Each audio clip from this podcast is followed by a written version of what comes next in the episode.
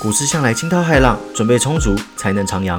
欢迎大家来到股市新手问，这边有最基础也最丰富的股票投资知识，跟我一起做足功课，航向股海，找到你的第一支股票吧。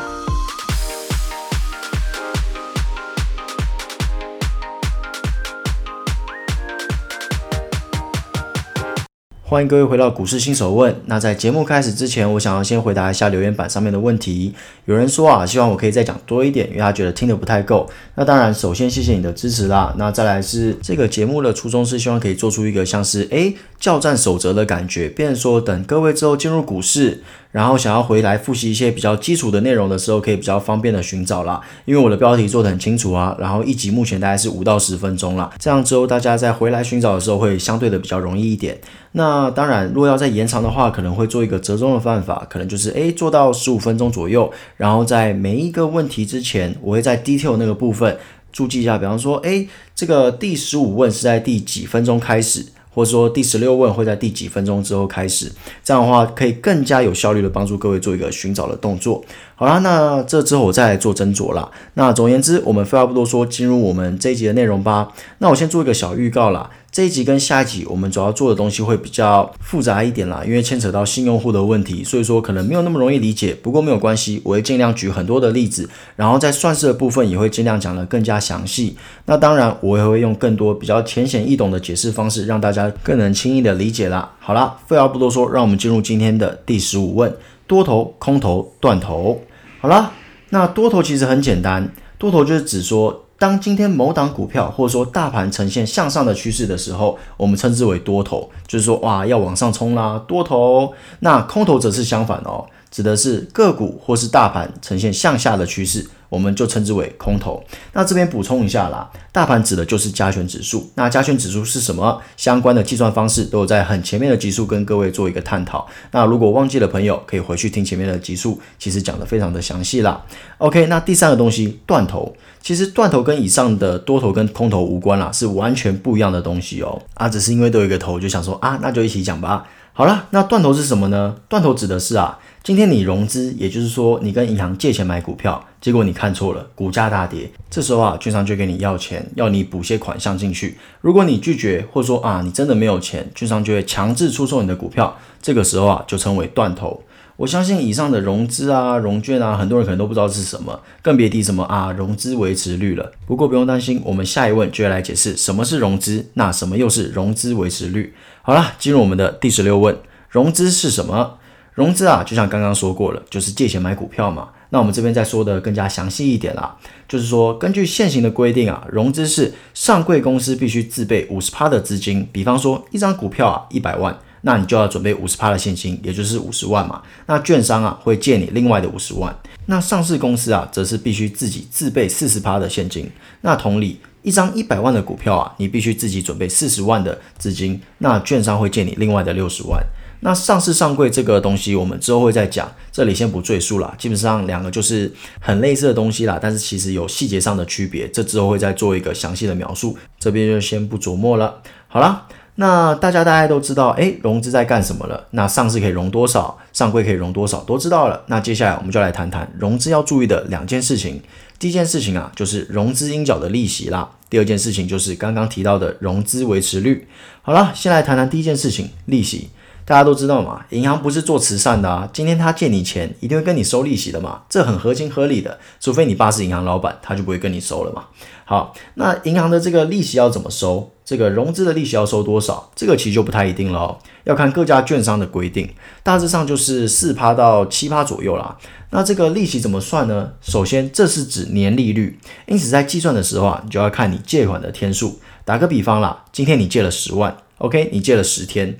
那我们假设你的券商的利率是五趴，那请问一下，这个时候你要给券商多少利息？OK，进入我们的数学时间嘛，原本是十万，你借十万，然后再乘以五趴嘛，因为它的利息是五趴，然后再乘以三百六十五分之十，因为总共是年利率嘛，总共是三百六十五天啊，你借了十天，就是三百六十五分之十，那等于多少？没关系，我帮各位算好了，就是一百三十六点九八六元啦。OK，那这边有一个猫腻哦，各位有没有发现，为什么是借十天就给十天？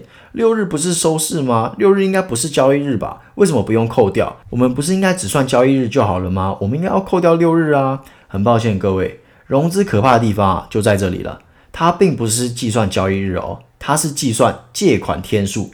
也就是说，只要你用融资买股票，你每一天都在损血，就算今天是六日。股市不开盘，你一样在损血，就是这么简单，这就是融资可怕的地方啦。OK，那进入第二件事情，就是刚刚第十五问说的融资维持率。来，融资维持率是什么？OK，那我这边先讲的比较拗口一点，就是有点教条啦。那简单来说，就是你股票的现值和你跟银行借的钱的趴数。好，那我们来讲一下公式哦。公式是什么？股票现值除以融资金额再乘以一百趴。好，我们来做一个比方啦，有比方大家比较容易懂嘛。打个比方嘛。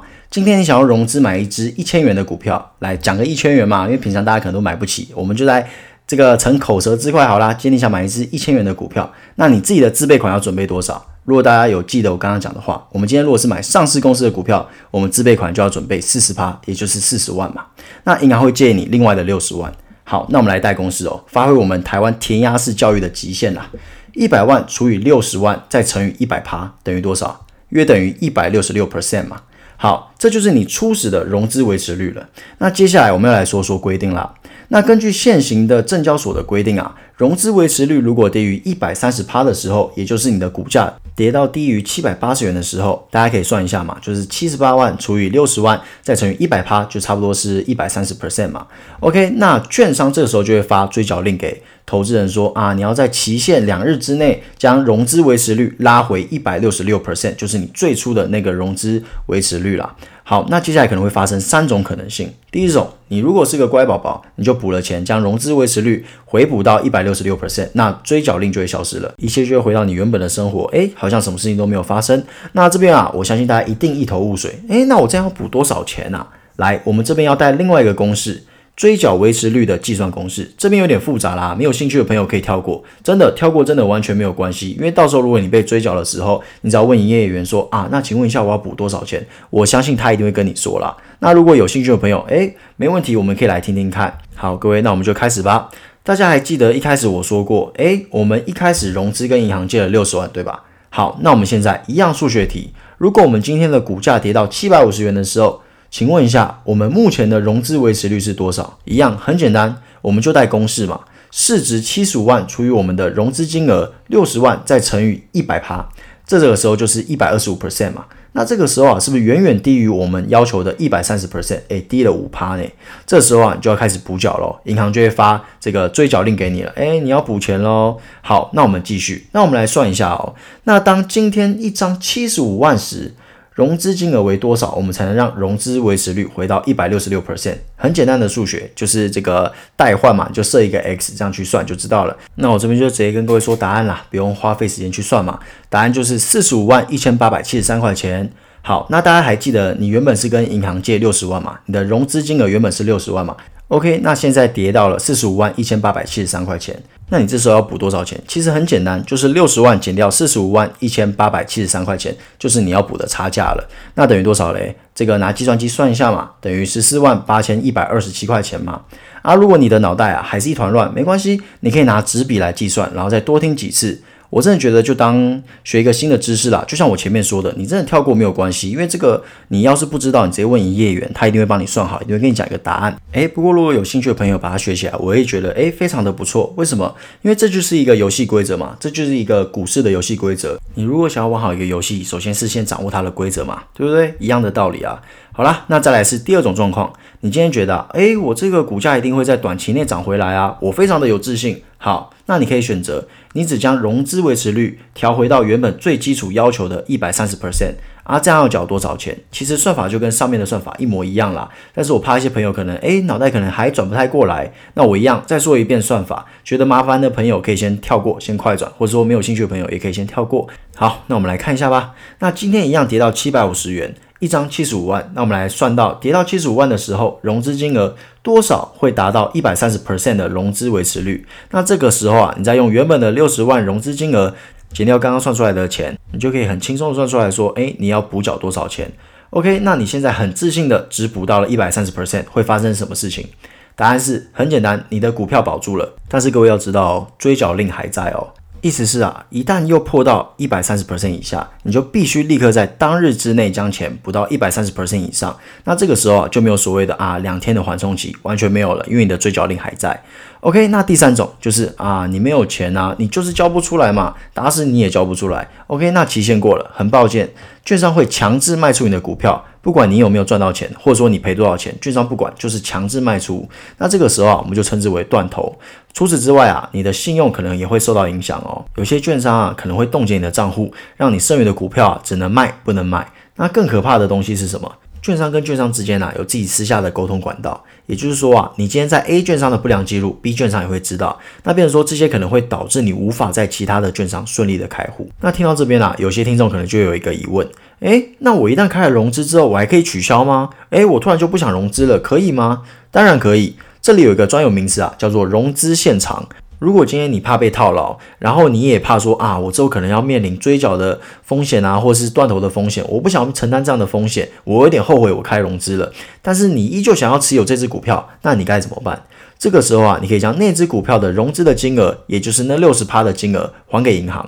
那这个时候啊，这只股票就会转变成现股，也就是全部都是用你的钱买的，不会有利息啊，也不会有断头的风险存在。OK，那大家可能就会好奇了，诶，融资有条件吗？这个问题啊，我将会在后续的问题都回答完之后，再一口气做一个解释，因为这牵扯到一个新名词，叫做股票性用户。而之后谈到的问题，融券、当冲这些也是会需要用到股票性用户这个名词的。所以说我打算把接下来这两个问题都讲完之后，再一口气来解释什么是股票性用户，以及开股票性用户所应有的条件。好啦，那今天的这个股市新手问就到这边啦，那我们就下一集见喽！希望大家都有一个美好的一天，拜拜。